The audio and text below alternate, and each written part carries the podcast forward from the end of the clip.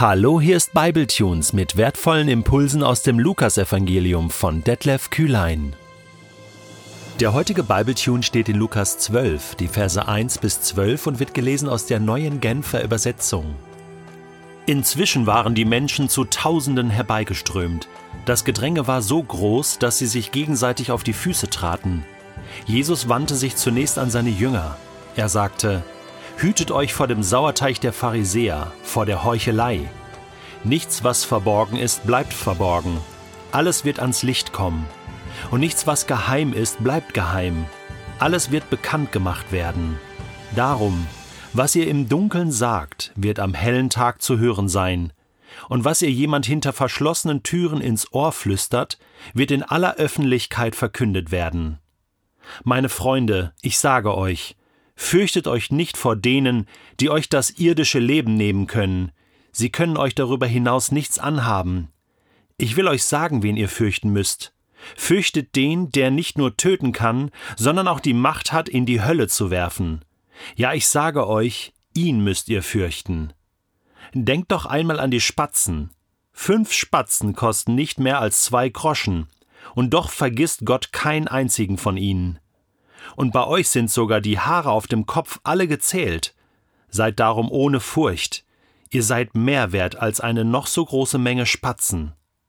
Ich sage euch, wer sich vor den Menschen zu mir bekennt, zu dem wird sich auch der Menschensohn vor den Engeln Gottes bekennen.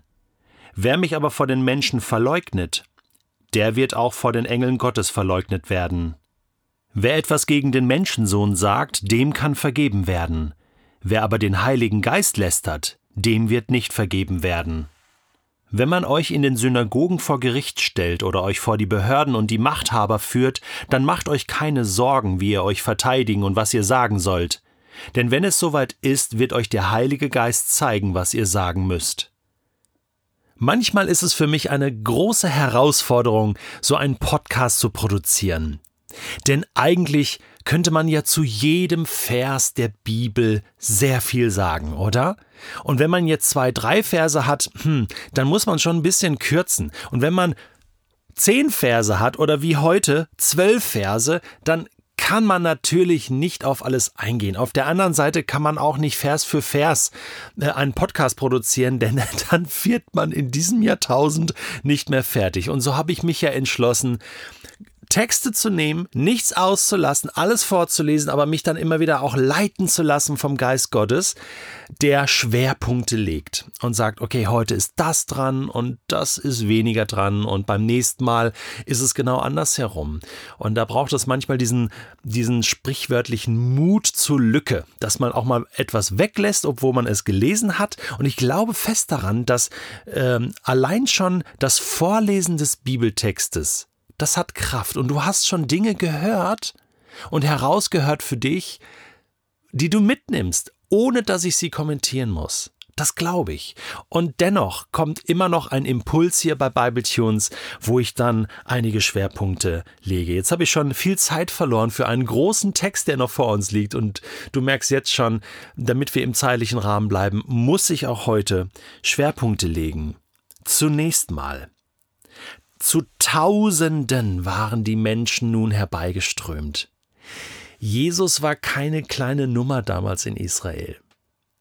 Der war richtig berühmt. Zu Tausenden, die haben sich auf die Füße getreten.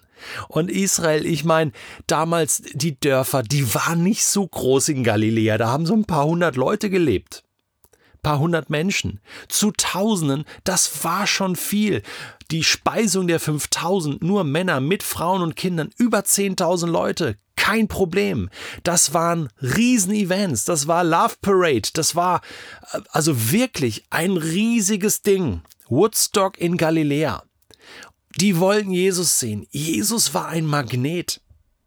Jesus hatte Anziehungskraft. Die Menschen wollten ihn hören, denn er war anders. Ich glaube, dass das nicht nur einfach ein Hype war, sondern wirklich Jesus hatte Ausstrahlung. Und das möchte ich herausstellen heute, dass Jesus wirklich nicht normal war. Wirklich etwas Übernatürliches hatte, nämlich die Liebe Gottes in Reinheit ausgestrahlt hat. Und das hat die Menschen angezogen. Natürlich, zu Tausenden kamen sie. Und in dem Moment wendet er sich fokussiert an seine Jünger, um ihnen klarzumachen, hört zu, das Ganze, was ich gerade erklärt habe mit den Pharisäern, das ist mir wichtig, dass ihr das versteht. Verfallt nicht dieser Heuchelei. Fangt nicht an, irgendwie unehrlich zu werden. Bleibt ehrlich vor Gott und Menschen. Das ist alles. Lasst euch nicht vom Sauerteig der Pharisäer ähm, durcheinander bringen. Sauerteig ähm, wird in verschiedener Weise äh, gebraucht in der Bibel. Meistens äh, geht es darum, äh, ein bisschen Sauerteig wirkt auf etwas Ganzes. Meistens wird es im negativen Zusammenhang gebraucht, manchmal auch im positiven, aber hier deutlich negativ. Der der heuchlerische Sauerteig der Pharisäer soll euch nicht infizieren und beschmutzen. Ihr sollt da sauber bleiben. Denn wisst ihr, das, das bringt eh nichts, irgendetwas zu verheimlichen. Am Ende wird sowieso alles offenbar werden.